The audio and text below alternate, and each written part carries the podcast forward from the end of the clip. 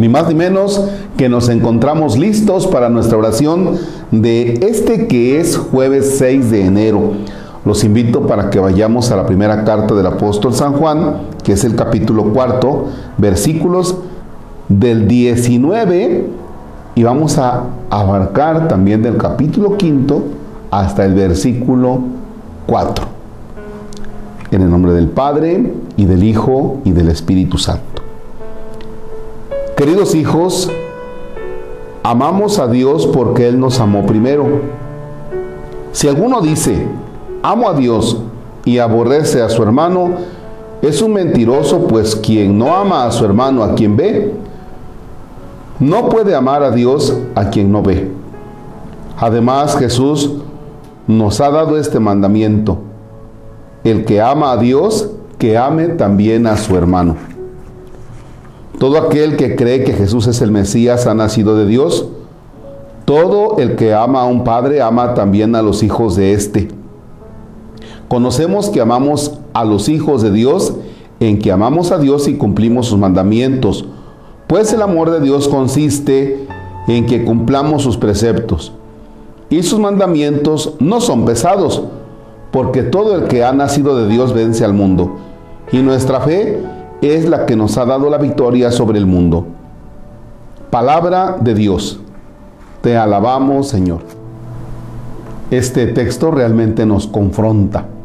¿Y por qué nos confronta? Porque dice, quien dice que ama a Dios pero aborrece a su, a su hermano es un mentiroso.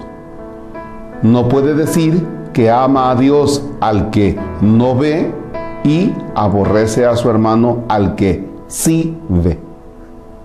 Somos muy chistosos porque decimos que a Dios lo amamos mucho y que realmente nosotros somos solos para Él cuando hacemos las preguntas, cuando yo hago una pregunta, oigan, ¿y qué tanto aman a Dios? Mucho. La respuesta es esa, mucho. Y ya cuando estamos eh, ante este texto es, ¿y qué tanto amamos a los demás? Ahí es donde nos cuesta. Nos cuesta mucho el amar a aquella persona con la que nosotros entramos en contacto directo. Decimos que amamos a Dios y hasta eso, fíjense que nosotros mismos nos engañamos. Pensamos que amamos a Dios y pensamos que amar a Dios queda solamente en un sentimiento, en una expresión. Pero realmente el amar a Dios no debe quedar en un sentimiento, en una expresión, debe quedar en actitudes que te lleven a demostrar que realmente lo estás amando. ¿Y esas actitudes cuáles son? Que realmente tú des a conocer a través de tus actos lo que el Señor te dice por medio del Evangelio. Lo que Dios te dice por medio del Evangelio, entonces tradúcelo en buenos actos. Y ahora, ¿cómo está el amor para con los demás? El amor para con los demás no solamente es un sentimiento, es cosa de tener actos que te lleven a decir, mira, el otro está primero que yo. El vecino está primero que yo.